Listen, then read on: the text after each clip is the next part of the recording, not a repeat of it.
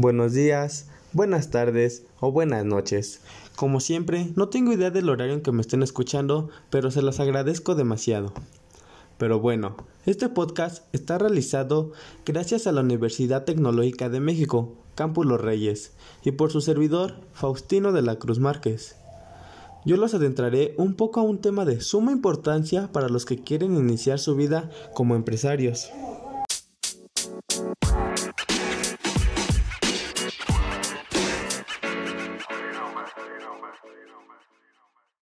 Iniciar el tema es finanzas empresariales, y así como suena, está compuesto por dos temas importantes, finanzas y empresa, e iniciaremos explicando cada una antes de explicar lo que es finanzas empresariales. Iniciaremos con finanzas. Finanzas es el área de la economía que estudia el funcionamiento de los mercados de dinero y capitales, las instituciones que operan en ellos, las políticas de captación de recursos, el valor del dinero en el tiempo y el coste del capital.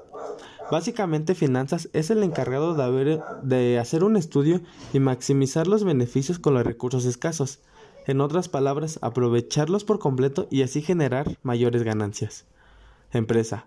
Una empresa es una organización de personas que comparten unos objetivos con el fin de obtener beneficios.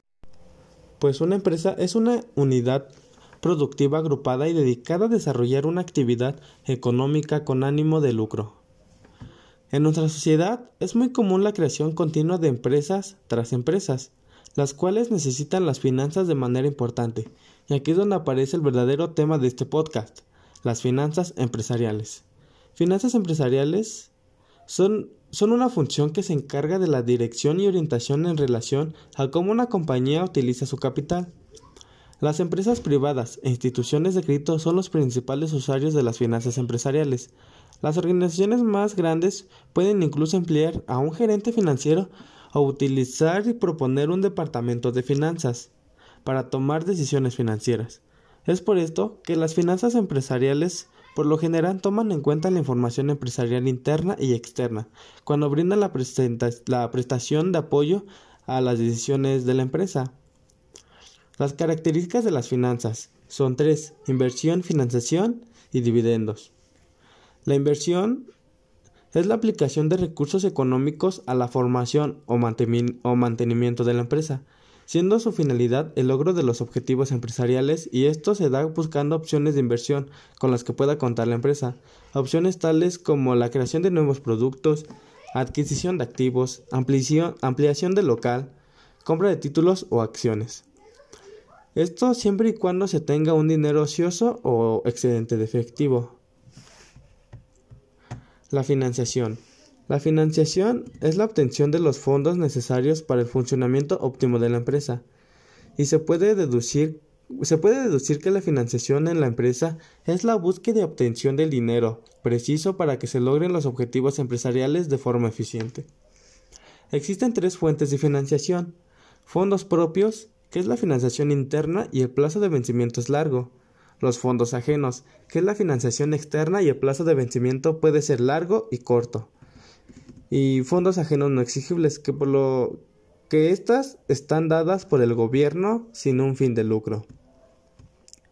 Última característica son los dividendos, pues los dividendos son la parte de los beneficios corporativos que se le asigna a los accionistas las empresas más estables eligen mantener el equilibrio reinvirtiendo un porcentaje y pagar el resto como dividendos, lo que puede hacerse en efectivo o en forma de acciones, que son las dos formas principales en que se pueden retribuir a los socios.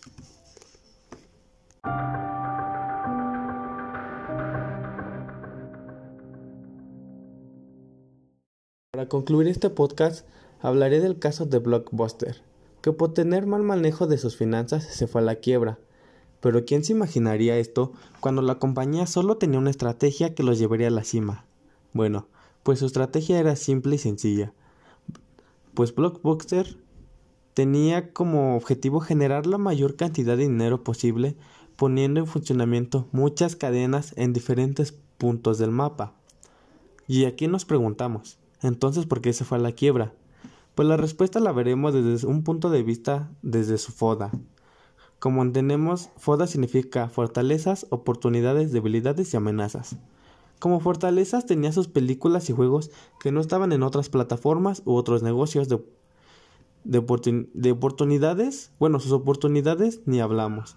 Tuvieron las, tuvieron muchas, las cuales varias se aprovecharon y varias no se aprovecharon. Y una de esas oportunidades que no se aprovecharon ayudó a su quiebra, el cual fue el no comprar Netflix. Pero es otro tema. Como debilidad tenía el mal manejo de sus recursos económicos, causando que no tuvieran rentabilidad. Y sí, uno de los motivos principales de su quiebra fue la rentabilidad. Pues desde 1996 hasta 2010, Blockbuster solo fue rentable durante dos años. Y llama la atención que entre 2002 y 2006 perdió 4.400 millones de dólares al no tener un buen manejo de sus recursos. Estos se fueron al no tener bueno, no tuvieron un buen manejo de sus recursos y estos se fueron agotando, causando que su solvencia no cubriera sus gastos ni sus deudas, con socios, proveedores y sus financiadores. Y como amenazas tenían la entrada de nuevos formatos como lo es el DVD y a un precio menor. Bueno, ya que muchas empresas sacaron los DVDs y no para generar utilidades, ya que salían perdiendo. Lo que buscaban era solo atraer a clientes, en general, Blockbuster se fue a la quiebra por el mal manejo de sus recursos, por no darle mantenimiento, mantenimiento a sus sucursales o a sus películas, por la competencia de Internet y lo más importante, por una deuda de 1.460 millones de dólares frente a activos de 1.20 millones de dólares. Eso sería todo de mi parte y espero que pasen un buen día, una buena tarde o una buena noche. Nos vemos en otro podcast. Hasta luego.